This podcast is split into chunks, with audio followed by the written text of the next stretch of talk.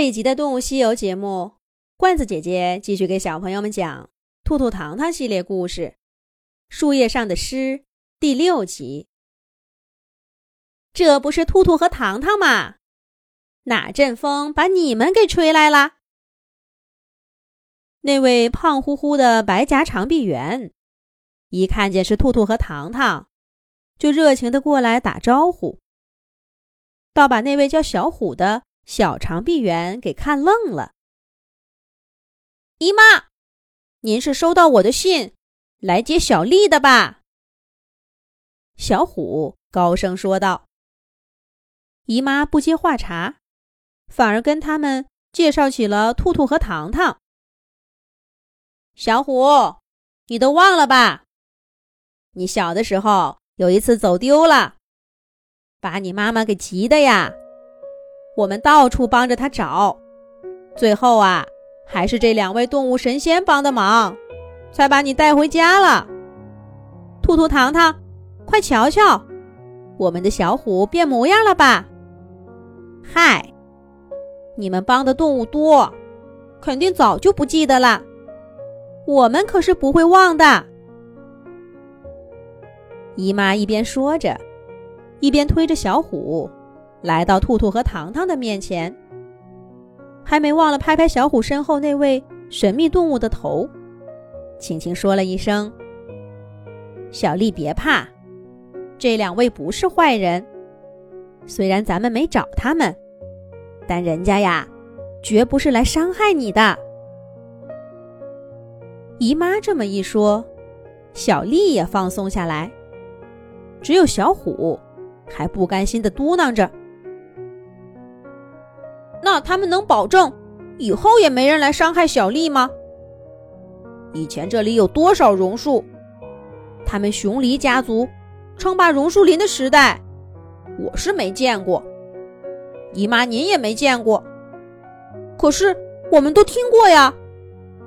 有谁不知道，熊狸在自然界根本没有天敌。那时候的榕树林，就像天堂一样的美好。可是再看看现在，小丽所有的亲人都不在了，还有她的伙伴们，也是一样的命运。我跟小丽一见如故，我有那么多玩伴，可我就是喜欢她，我要保护她。咦，小丽，小丽呢？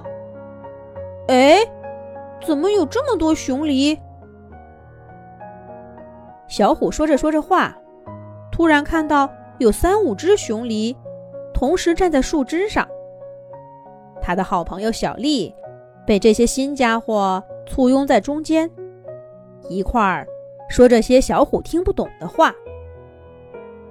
不过小丽很快就抓住自己的猴子朋友，高兴地说道：“小虎，我来给你介绍，这是我的表哥。”这两位，是我常跟你说起的那两位好朋友。这个是邻居家最小的妹妹。见到你们真是太好了。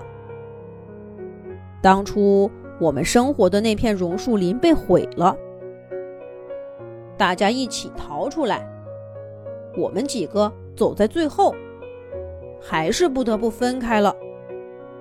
真没想到，我们还能见面。小丽的眼睛湿湿的，跟伙伴们抱得紧紧的。小虎先是愣了一下，再看一眼旁边笑嘻嘻的兔兔和糖糖，什么都明白了。月宫小兔兔和小老鼠糖糖悄悄地退出了这个重逢的时刻。不过，难得来一趟，他们当然要到处转转，顺便看望了其他的动物朋友。第二天一早，兔兔和糖糖再次回到榕树林，却看到其他的熊狸都不见了。小丽依然跟小虎这位白颊长臂猿朋友一起挂在树枝上，它的大尾巴又长又密。一点儿都不输给小虎。看到兔兔和糖糖诧异的眼神，小虎笑着说道：“大家知道彼此平安就好了。我还是喜欢跟小虎在一起。但真的谢谢你们，让我知道我心里的惦念有了可以落脚的地方。”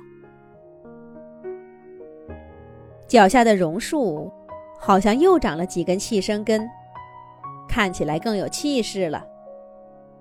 可是兔兔和糖糖却要跟这里告别了。临行前，兔兔突然想到一个问题：对了，那些像爆米花一样的气味，到底是什么呢？兔兔话音刚落，小丽和小虎就发出一阵爆笑声。我来说，我来说。白家长臂猿小虎几乎笑出眼泪来。那是小丽的尿，这家伙喜欢把尿涂在榕树上，时间长了，整片树林都是这样的味道。呀，不说了，我得去摘果子了，再不去就让这家伙给吃光了。谢谢你们，兔兔和糖糖，之前是我误会你们了，在这里道个歉，欢迎你们常来，再见。知道答案的兔兔，再闻到这里的味道，心里面总有种怪怪的感觉。可是那位白家长臂猿小虎，却丝毫不以为意的在榕树上攀援。也许这就是朋友吧，连你的尿液都不在乎。兔兔回过神来，发现小老鼠糖糖已经在他们脚下架起了一朵云，往月亮上。一块飞去了。